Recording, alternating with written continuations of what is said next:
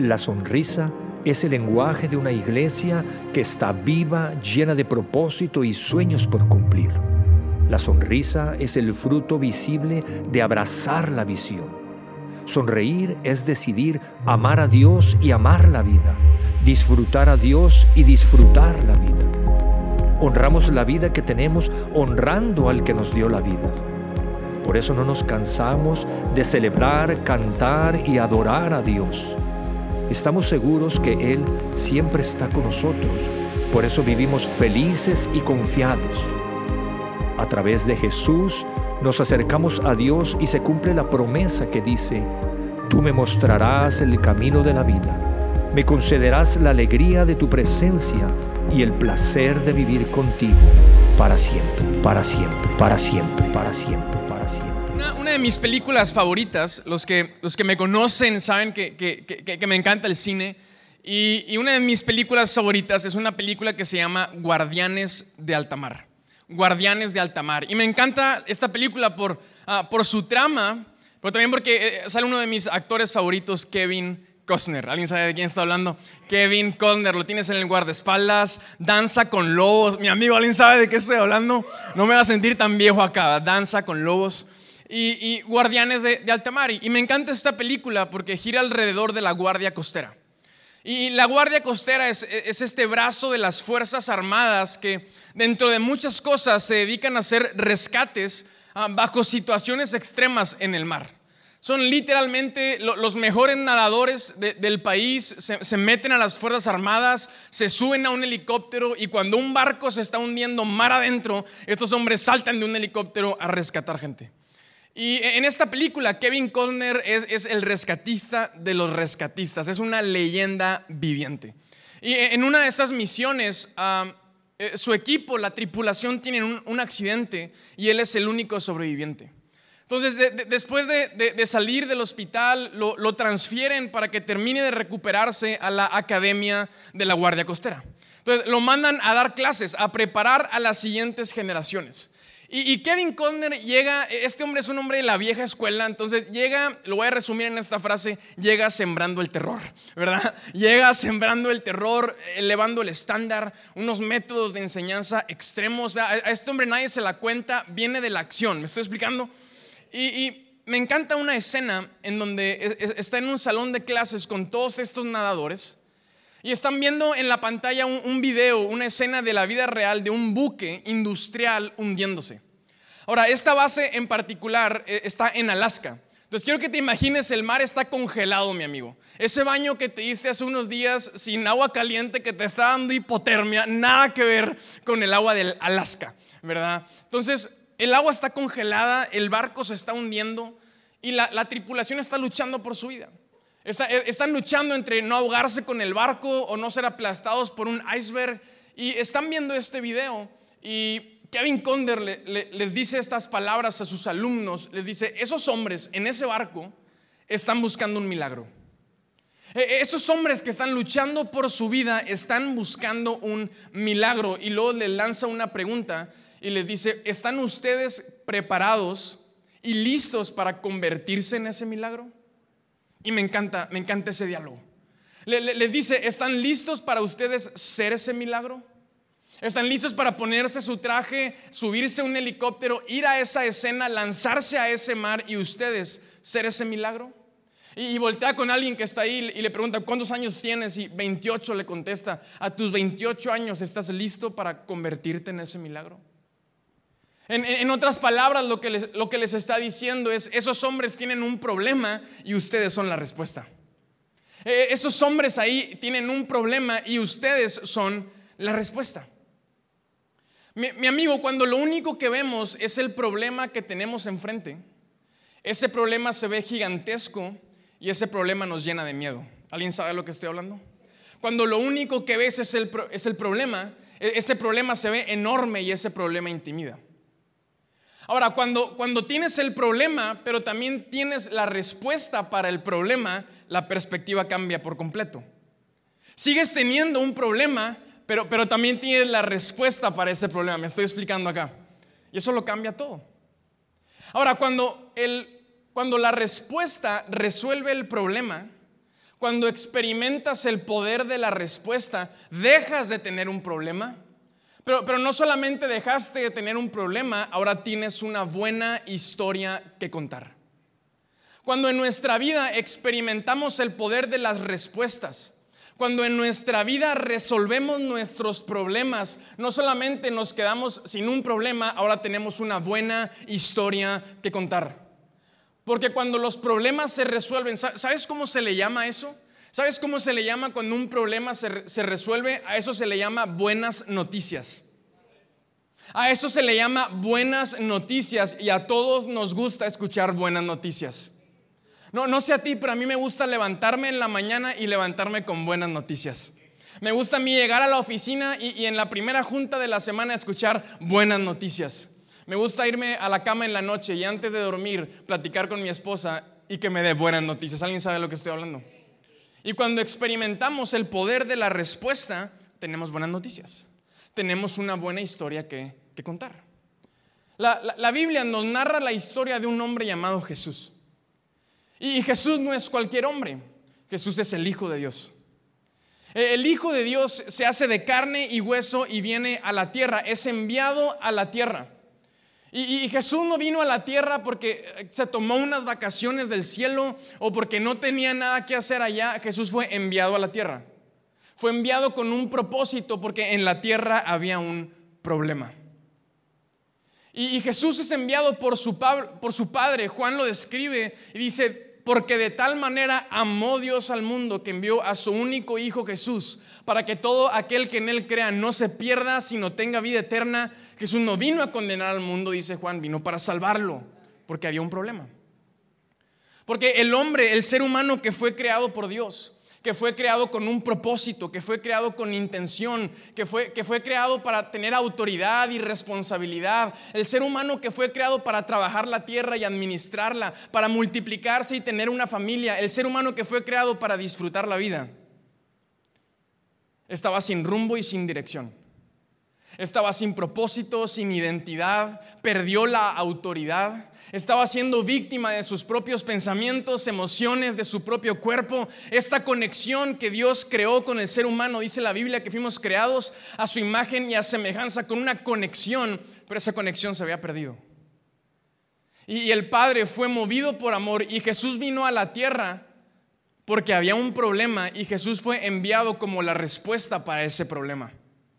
Jesús es enviado como la respuesta. Y Jesús viene a la tierra y Jesús vive esta vida perfecta, sin, sin, mancha, sin defecto, sin tropiezo. Y por amor Jesús sacrifica esa vida perfecta en una cruz. El perfecto muriendo por los imperfectos, el justo por los injustos. La, la, respuesta muriendo para resolver el problema. Y Jesús entrega su vida en la cruz. Al tercer día Jesús resucita. Y es el cuerpo de Jesús tangible, visible, son sus heridas, sus manos y pies perforados, son, son la muestra tangible para aquellos que creyeron en Él y para los que lo crucificaron, que habían, habían crucificado al Hijo de Dios y el Hijo de Dios se levantó al tercer día, porque efectivamente era el Hijo de Dios. Y, Jesús es, es esta muestra, su cuerpo es esta muestra tangible de que la respuesta había venido a la tierra. Y Jesús le dice, yo morí, entregué una vida perfecta. La vida que ustedes no podían vivir, yo la viví por ustedes y la entregué en sacrificio con ustedes para que todo el que cree en mí no se pierda. Ah, en, cambio, tenga vida, tenga propósito, recupere autoridad. Jesús viene a recuperar lo que se había perdido. Y cuando experimentas el poder de la respuesta, tienes buenas noticias. Ahora Jesús resucita y junta a sus discípulos, a sus seguidores, y Jesús les dice, yo ya cumplí mi misión. Yo, ya cumplí mi propósito en la tierra y tengo que irme. Yo no puedo quedarme acá para siempre. Yo, tengo que irme, pero ustedes se quedan en la tierra. Y, y Jesús les dice, no voy a abandonarlos como huérfanos. Les he dejado mis enseñanzas, les he dejado mi ejemplo. Y aunque yo tengo que irme, voy a dejarles mi presencia. Y Jesús les dice, esperen en Jerusalén porque yo tengo que irme, pero mi Padre va a enviarles al Espíritu Santo. Y a través del Espíritu Santo yo estaré con ustedes hasta el fin del mundo. Yo no voy a abandonarlos, no puedo estar acá físicamente, pero estoy con ustedes a través de mi Espíritu.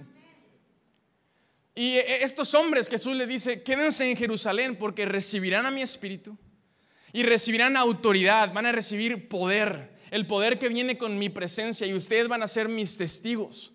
Pero no solamente van a ser mis testigos, ustedes ahora tienen una muy buena historia que contar. Les he dejado buenas noticias, les, he dejado una muy buena historia. Mi historia, dice Jesús, y van a compartir esa historia en todos los rincones del planeta Tierra. La historia de Jesús es una historia de buenas noticias. Por, eso conocemos este libro, la Biblia, el libro que narra la historia de Jesús como el libro de las buenas noticias. Por eso creemos en ser una iglesia en donde vienes el domingo a escuchar buenas noticias. Ahora, Jesús no solamente está viendo a sus discípulos y a sus seguidores, ah, Jesús está viendo a la iglesia. Jesús está viendo a los hombres que iban a fundar la iglesia, el legado de Jesús en la tierra. Jesús no dejó un libro, no escribió ningún libro. Jesús no dejó un partido político aquí en la tierra. Jesús no levantó un ejército armado. Jesús dejó una familia y la iglesia es la familia de Dios en la tierra. Y lo que Jesús le está diciendo a la iglesia en ese momento es, yo tengo que irme, pero ustedes van a continuar contando mi historia. Tienen todo lo que necesitan, tienen mis enseñanzas, tienen mi ejemplo y tienen el poder de mi espíritu en ustedes. Mi amigo, Jesús está viendo a la iglesia. Y es tiempo de que tú y yo veamos la iglesia como Jesús ve la iglesia. Quiero que pongamos atención acá, porque Jesús es la respuesta, la iglesia es la respuesta.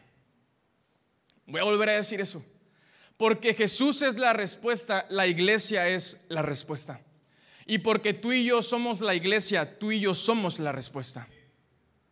Porque Jesús es la respuesta y Él fundó la iglesia y nos dejó sus enseñanzas y, su espíritu con nosotros. Y el llamado de compartir su historia en todos los rincones de la tierra, la iglesia es la respuesta. Pero la iglesia no son estas cuatro paredes, la iglesia no es una religión ni es un programa de domingo, tú y yo somos la iglesia. Cuando tú y yo le abrimos nuestro corazón a Jesús y experimentamos el poder de la respuesta en nuestra vida y decidimos ser adoptados por el Padre en su familia, nunca más estaremos solos porque la iglesia es nuestra familia, pero tenemos que también darnos cuenta que si somos parte de la iglesia, somos parte de la respuesta. Ahora, los discípulos no se dedicaron a contar su propia historia. Los discípulos contaron la historia de Jesús y lo que Jesús hizo en ellos. Y lo que Jesús hizo en ellos. Los, los, discípulos tomaron esa responsabilidad y fueron alrededor del mundo, no contando su propia historia. Los primeros libros del Nuevo Testamento, Mateo, Marcos, Lucas, Juan, no son ellos contando su historia, es contando la historia de Jesús y lo que Jesús hizo en ellos. Porque Jesús es la respuesta, la iglesia es la respuesta. Y porque la iglesia es la respuesta, tú y yo somos la respuesta. Ahora, la gran pregunta que tú y yo tenemos que hacernos es si nuestra vida es parte del problema o es parte de la respuesta. nuestra vida es parte del problema o es parte de la respuesta. ¿Por qué nuestra vida? Porque la historia de Jesús no la contamos con una religión. No, contamos la, historia, las buenas noticias de Cristo Jesús con una religión, porque mi amigo, religiones ya hay muchas y ninguna puede salvarte. Solamente Cristo Jesús es el camino, la verdad y la vida. El único camino al Padre es a través de Cristo Jesús. Jesús dijo, es necesario que, que nazcamos de nuevo y la religión no te puede ofrecer un nuevo nacimiento.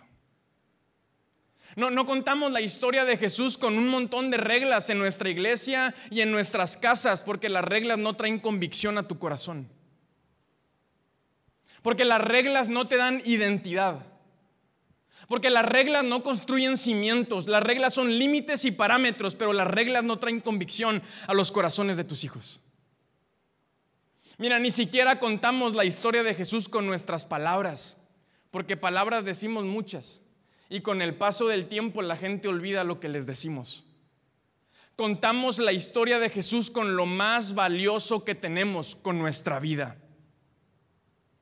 Contamos la historia de Jesús con lo más valioso que tú y yo tenemos en esta tierra y es nuestra vida. No se trata de lo que decimos, se trata de lo que hacemos. Mi amigo, las palabras se las lleva el viento, pero tu vida Quiero que hoy te veas de esta forma. Tu vida tiene el potencial y la capacidad de dejar una huella y un legado en este planeta Tierra. Tu vida tiene la capacidad de dejar un legado en tu familia, en tus hijos y en los hijos de tus hijos. Tus palabras y mis palabras se van a olvidar, pero nuestras vidas tienen la capacidad de dejar un, legado, una huella en nuestras generaciones.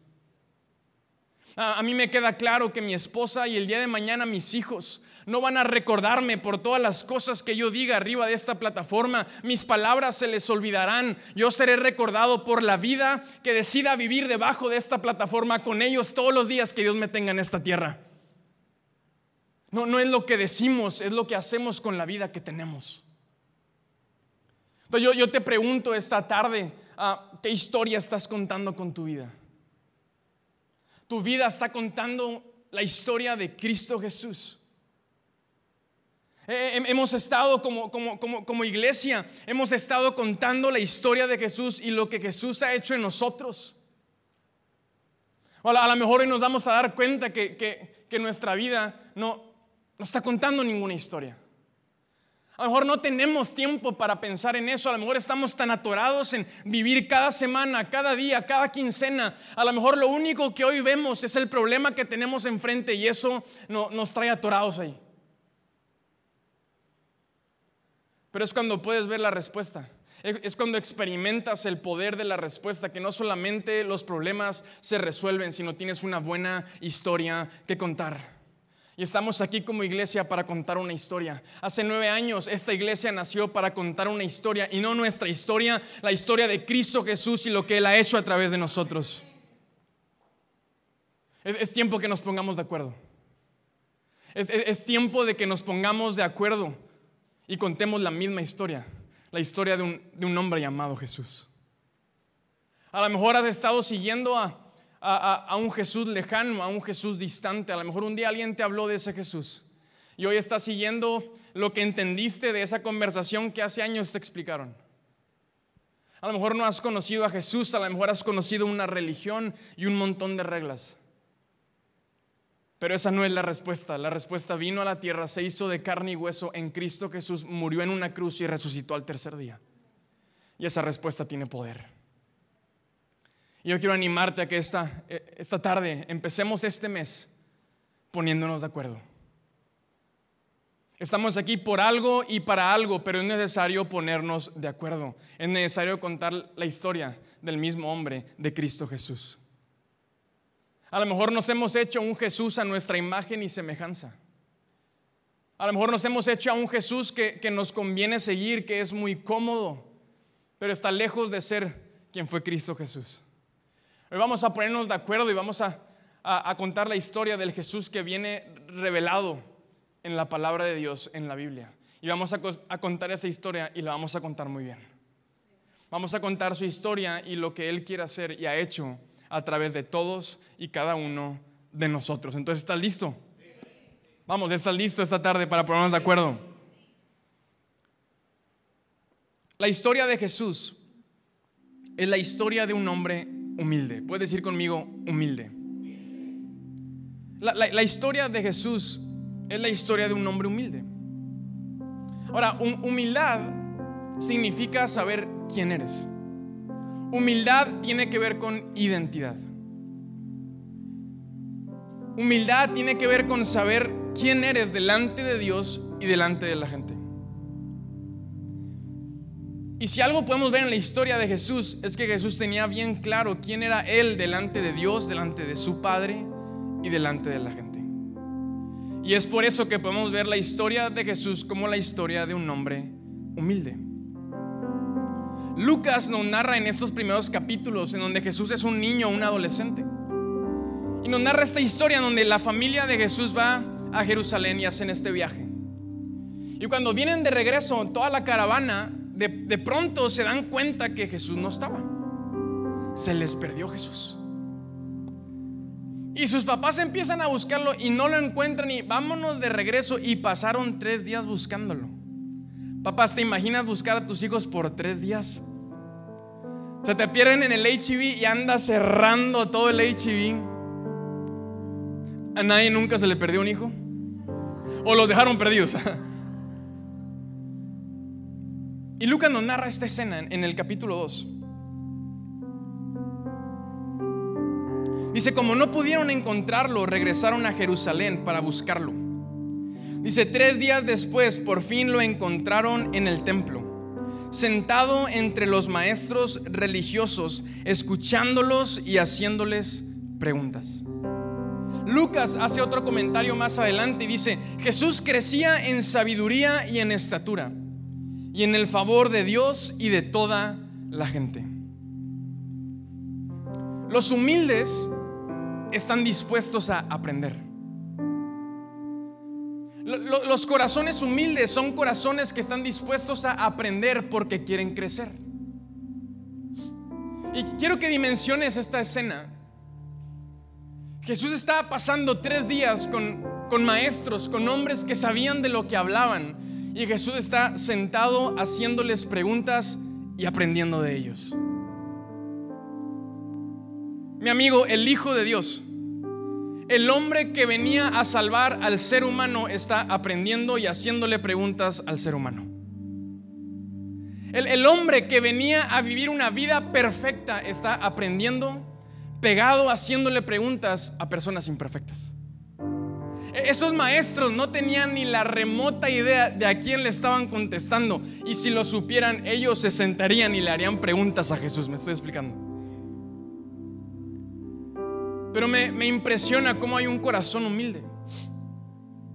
Me, me impresiona cómo Jesús sigue creciendo y siendo adulto tiene este corazón en donde Jesús habla de sí mismo y dice, el Hijo de Dios no vino para ser servido, vino para servir y para entregar su vida por la salvación de muchos. Mi amigo, Jesús no llegó al mundo con aires de grandeza y con un corazón orgulloso exigiendo que lo sirvieran. Jesús no llegó haciéndole el feo a la gente. Jesús no llegó con estos aires de grandeza de que no me merecen. Jesús vino a servir. Jesús vino a decir qué necesitan. Vine para atender su necesidad. Desde niño aprendiendo, haciendo preguntas y, buscando y, y demostrando una necesidad de aprender. Quiero aprender de ustedes, está diciendo Jesús. La, humildad te acerca a la gente. La humildad te acerca a la gente. El comentario de Lucas me encanta y crecía en favor con Dios y de toda la gente. Porque la humildad te acerca a la gente. La humildad te da un lugar en la mesa.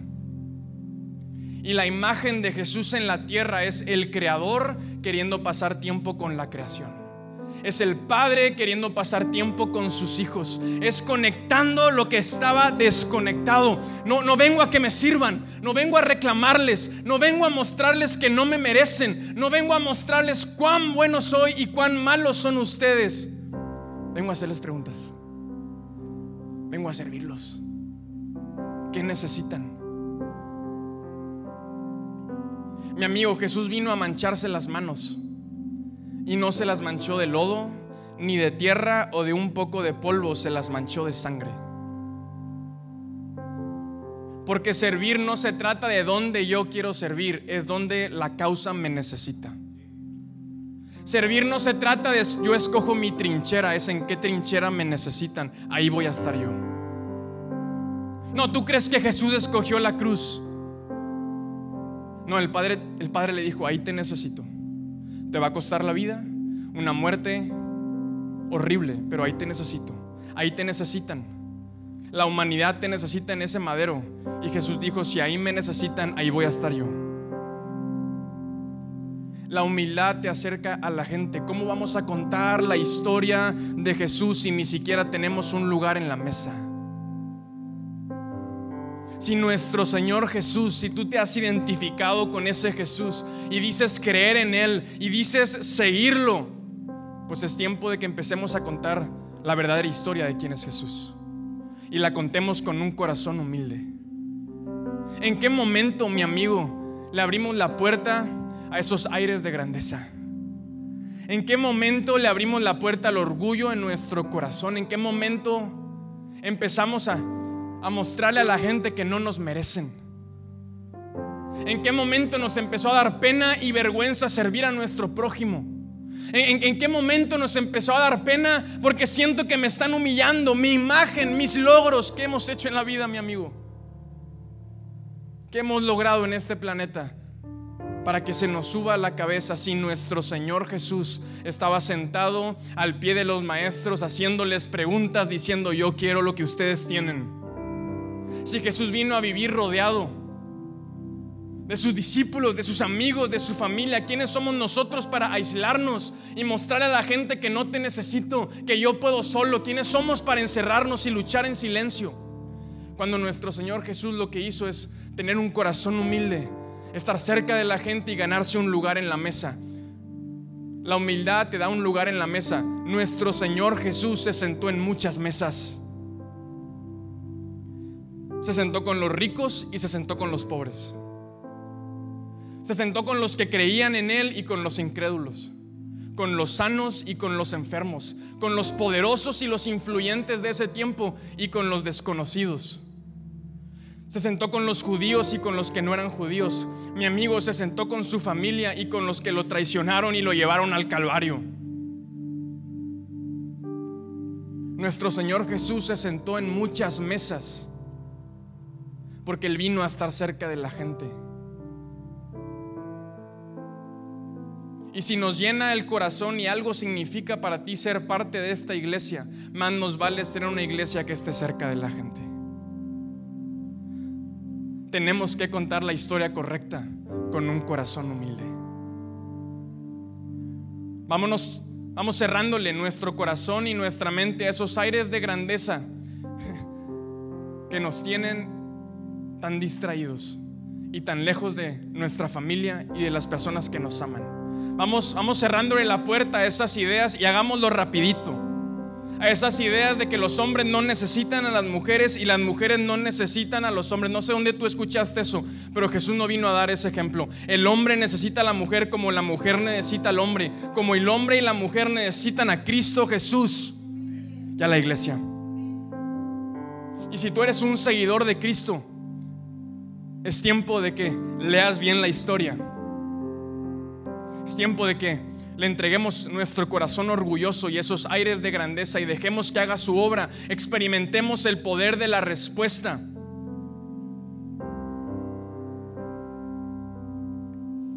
Porque eso trae buenas noticias. Jesús, la historia de Jesús es la historia de un hombre que fue humilde. Número dos, la historia de Jesús es la historia de un hombre con autoridad. Puedes decir conmigo autoridad. Ahora dilo, pero con autoridad. La historia de Jesús es la historia de un hombre con autoridad.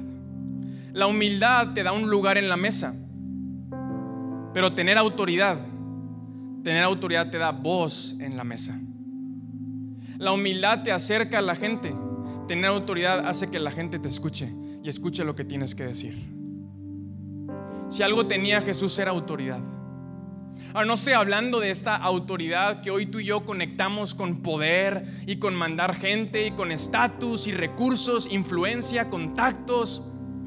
No, Jesús estaba lleno de una autoridad que llega a tu vida cuando eres íntegro y congruente.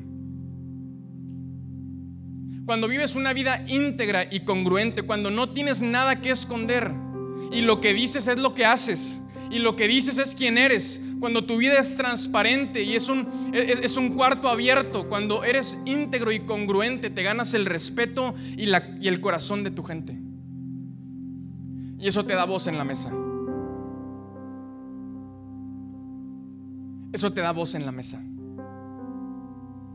La historia de Jesús la cuentan aquellos que tienen autoridad, porque son los que tienen autoridad los que hablan en la mesa.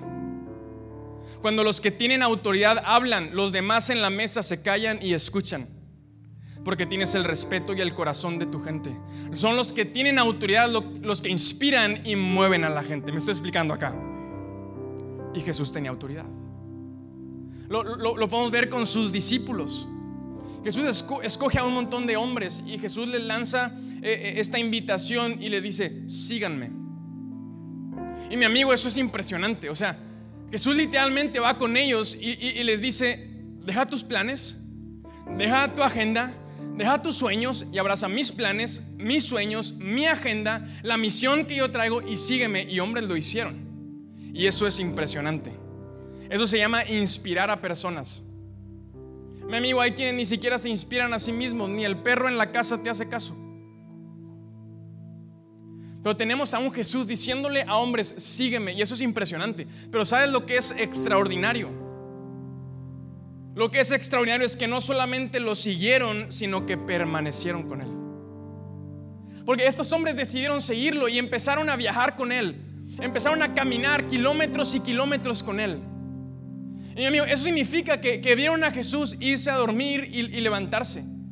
Pasaron tiempo con él, desayunaron, comieron y cenaron con él lo vieron tratar a la gente, lo vieron pasar tiempo en el Getsemaní orando, lo vieron hacer milagros, lo vieron cuando tenía hambre, lo vieron cuando estaba de buenas y cuando no estaba tan de buenas. Lo vieron arriba de la plataforma y abajo de la plataforma, en escenas y detrás de escenas. En algún punto tuvieron que haber visto todo. Lo vieron reír y lo vieron llorar. Y a mí lo que más me, me conmueve es que en algún punto estos hombres se tuvieron que dar cuenta Jesús realmente es quien dice ser. En algún punto del camino, del viaje, de esos kilómetros, se tuvieron que dar cuenta, este hombre es quien dice ser. No, no, no viene por la fama, no viene por un puesto político, no viene a liberarnos de los romanos, no viene a levantar un ejército, no viene como un fariseo, un experto religioso, viene realmente por amor a la tierra para subirse a una cruz y traer salvación. Y en ese punto le entregaron su vida. Y estuvieron con él al pie de la cruz. Estuvieron con él cuando resucitó. Estuvieron con él cuando les dijo, yo me voy, pero ustedes se quedan y les he dejado una muy buena historia. Estuvieron con él cuando su espíritu descendió en el libro de los Hechos, en el primer capítulo. En la iglesia se estaba formando. Estuvieron con él el resto de sus vidas viajando por el mundo entero y fueron perseguidos y algunos fueron asesinados y vivieron necesidad y vivieron escasez por la causa de Cristo y no se rajaron. Hasta el final permanecieron con Jesús porque Jesús tenía autoridad. Esa autoridad llega cuando eres congruente. Esa autoridad llega cuando eres íntegro. Y la historia de Jesús la cuentan aquellos que tienen autoridad. La historia de Jesús la cuentan las iglesias que tienen autoridad. Y tú has llegado a una iglesia en donde nos importa la congruencia y la integridad. Aquí no estamos jugando porque Jesús no vino a jugar. Y yo quiero animarte el día de hoy. Y quiero preguntarte y quiero que seas honesto contigo. ¿Tenemos autoridad? Mi amigo, ¿tienes una voz en la mesa? Dios está puesto en un montón de mesas. Con tu familia, con tus vecinos, con tus empleados, con tus socios, con tus colaboradores. Tienes autoridad en esas mesas. La gente escucha tu voz cuando hablas. La gente te respeta. Mi amigo, mueves a la gente. O, o, será que hace mucho tiempo perdimos esa autoridad por andar viviendo una doble vida? Por tener cosas escondidas. A lo mejor eres una persona los domingos y otra entre semana y otra en tu trabajo y otra con tu pareja y otra con tus amigos. A lo mejor hoy tu voz no tiene peso. A lo mejor no te sigues ni a ti mismo. Hombres, tenemos autoridad. Trajimos a nuestra familia hoy a la casa de Dios o nos trajeron a la fuerza. A lo mejor perdimos nuestra autoridad en nuestra casa porque fallamos, porque fracasamos, porque fuimos inmorales. yo quiero ser claro contigo esta, esta tarde. Yo no vengo a condenarte, porque Jesús no vino a condenar al mundo, Jesús vino a salvarlo. Este es tiempo para que experimentes el poder de la respuesta. Jesús vino a recuperar todo lo que se había perdido. Jesús puede volver a afirmar tus pasos, a afirmar tus palabras y tu liderazgo, pero tienes que experimentar su obra. Va a dolerte, va a ser difícil, va a ser un proceso, pero hoy Jesús te dice, hay esperanza para que te levantes y para que vuelvas a tener voz en la mesa en la que Él te ha puesto. Tu vida tiene la capacidad de dejar un legado en tus generaciones. Y Jesús es experto para dejar tu pasado donde debe estar en el pasado, mi amigo. Y si Jesús no está aquí para recordar tus pecados, ¿quiénes somos nosotros para hacerlo? Pero es necesario experimentar su obra perfecta, buena y agradable en nuestras vidas. Porque es la historia. Es la historia de Jesús la, que se cuenta con autoridad. Con una vida íntegra. Siendo congruentes ¿Cómo la gente escuchaba a ese Jesús? Que nació siendo pobre. No tenía un lugar ni donde nacer. Nació en un pesebre. En la pobreza. Hijo de un carpintero. No tenía nada, mi amigo. No tenía un apellido importante. No tenía contactos ni conocidos. Era un simple hombre. Pero con el paso del tiempo ganó autoridad. Por ser íntegro y por ser congruente. Su gente lo respetaba y su gente le entregó su corazón y Jesús los inspiró. Y yo me niego a vivir una vida a medias. Yo me niego a sobrevivir cada semana. Yo me niego a vivir de quincena en quincena porque Cristo Jesús no vino a hacer una respuesta a medias. No se subió a la cruz a medias, no resucitó a medias, no fue íntegro a medias, fue la respuesta completa. Es la respuesta completa. Si dio toda su vida yo quiero darle toda mi vida y vivir toda mi vida. No sobreviviendo, viviendo, amigo. Con una sonrisa en la cara. Quiero ver a mi familia sonreír y disfrutar y amar la vida. Y quiero dejar un legado. Más allá de mis palabras, mis palabras se las va a llevar el viento, pero que mi legado quede en mis hijos, en los hijos de mis hijos, en mis nietos, que recuerden que un día su abuelo vivió una vida íntegra, congruente.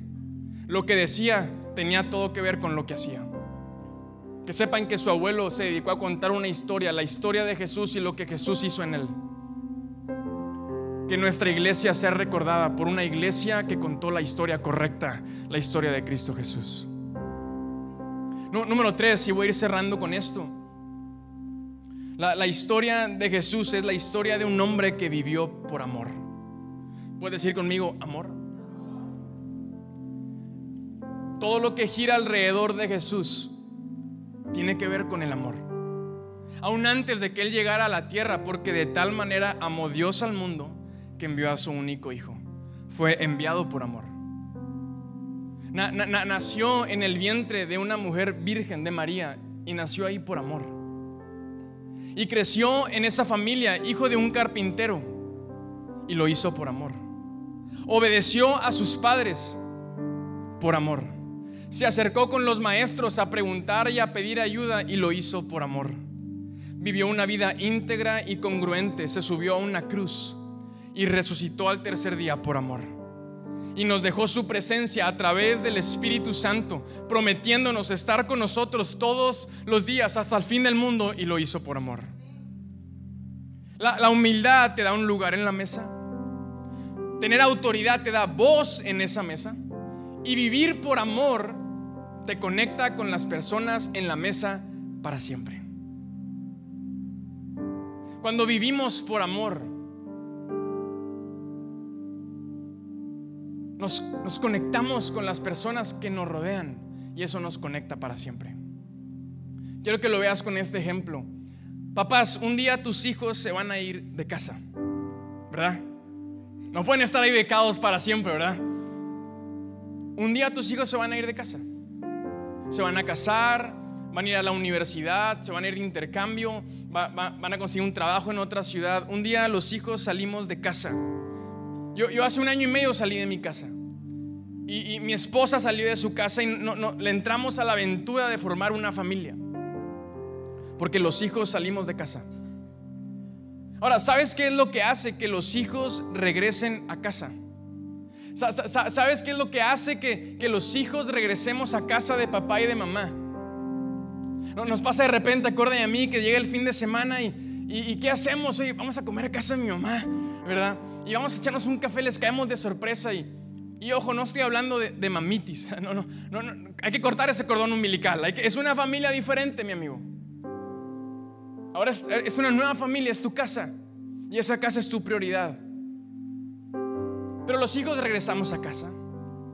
¿Y, sabes por qué regreso a casa de mis papás? No, no regreso a su casa por la universidad que me pudieron pagar. No, no regreso a casa de mis papás por el carro que me dieron o no me dieron, o por el celular que me compraron. Los hijos no regresamos a casa de papá y de mamá por todas las vacaciones y los viajes que hicimos por todo el mundo. No, no regresamos a casa por esas fiestas extravagantes de cumpleaños o por todos los regalos abajo del pino de Navidad. Los hijos regresamos a casa de papá y mamá por amor. Porque es en los brazos de papá, es en los brazos de mamá que encontramos un amor que no encontramos en ningún otro lugar. No lo encuentras en el trabajo, no lo encuentras en lo económico, no lo encuentras viajando por el mundo. Lo encuentras en los brazos de ese hombre y de esa mujer que te dieron la vida y que estuvieron contigo. Que te cuidaron y que te protegieron y que te lanzaron a la vida cuando era el momento correcto. Regresamos a casa por amor, porque el amor nos conecta para siempre. El amor trasciende el tiempo y el espacio, la vida y la muerte, los tiempos buenos y los tiempos malos, la salud y la enfermedad. El día que mi papá y mi mamá dejen esta tierra, ese amor no, no terminará. Será ese amor el que nos empuje a honrar su legado, el apellido que nos dieron, las lecciones que nos mostraron y el legado de fe que iniciaron hace nueve años en esta iglesia. A lo mejor, mi amigo, tienes mucho tiempo invirtiendo y usando tus fuerzas y tus recursos, viviendo, haciendo todo, menos por amor. A lo mejor es un poder, eh, eh, eh, el hambre de poder, el hambre de dinero, el hambre de aparentar, el hambre de poder decir que fuiste. A lo mejor lo que te ha estado moviendo es todo menos el amor. Pero lo único que te conecta para siempre con las personas es el amor. Y Jesús vino a vivir por amor y eso lo conectó con las personas en la mesa. Y eso nos tiene que llevar a vivir una vida por amor, a levantarnos cada mañana por amor, por amor a Jesús que nos salvó, por amor a la vida, por amor a nuestra familia, por amor a nosotros mismos. Es tiempo de que vayas a trabajar y trabajes por amor, no por dinero, mi amigo, no trabajes nunca por dinero, trabaja por amor por amor a los tuyos, por el orgullo que sentimos los hombres cuando ponemos pan sobre nuestra mesa. Ven a la iglesia y ven por amor, por amor a tu Dios, por amor a Jesús. Adóralo por amor. Escucha su palabra por amor. Ven a orar cada miércoles, pero ven por amor, por amor a su presencia, por amor a pasar tiempo con Él, no por una religión, no por unas reglas, no por cumplir, no por qué vamos a decir de ti. Eso no significa nada. Jesús vino a vivir una vida por amor. El amor te conecta y número dos, el amor te hace un discípulo de Cristo Jesús. Las palabras de Jesús, de Jesús fueron, va a ser el amor que se tengan unos por otros, lo que va a ser la muestra ante el mundo que ustedes son mis discípulos. Es el amor, dice Jesús. Es el amor que se tengan entre ustedes, en, tu familia, en la iglesia, unos con otros, lo que va a mostrarle a esta ciudad, a nuestra comunidad, a nuestros amigos que somos discípulos de Cristo. No tus palabras, no qué tan fuerte puedes gritar, no tus reglas, no tu religiosidad, tu amor. Es el amor lo que nos hace discípulos. Y mi amigo, la importancia de un discípulo está en que sin discípulos no hay futuro. Maestro que no tiene discípulos es un maestro que el día que se retira, el día que se jubila, el día que se muere, no tiene a quien dejarle una continuación de su legado. Pero es cuando un maestro tiene discípulos. El día que el maestro se retira, le dice a sus discípulos, está en ustedes, tienen mis enseñanzas, tienen mi legado, continúen lo que yo he empezado. Y qué interesante que Jesús no vino buscando seguidores, no vino buscando fanáticos, vino a ser discípulos. Porque las mismas palabras que Jesús les dijo a sus discípulos, te las dice hoy a ti. Yo no puedo quedarme aquí para siempre, pero tú sí estás aquí. Estás por un par de años aquí en la tierra. Te he dejado una muy buena historia, te he dejado mi historia. Comenzamos leyendo acerca de Isaías, ¿lo recuerdas? Isaías está diciendo estas palabras. Isaías dice, Dios me ha escogido. Su espíritu está sobre mí. Y me ha dado las buenas noticias. Me ha dado las buenas noticias para los pobres, los pobres de espíritu, los pobres de esperanza, de propósito, de identidad, de unidad.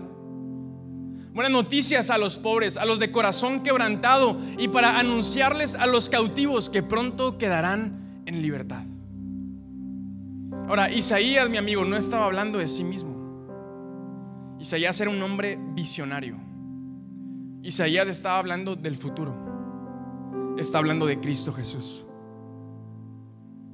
En el Nuevo Testamento encontramos esta escena en donde Jesús va al templo y Jesús hable uno de los rollos. No tenían una Biblia como la tenemos tú y yo, tenían rollos. Y hable este rollo y comienza a leer Isaías 61.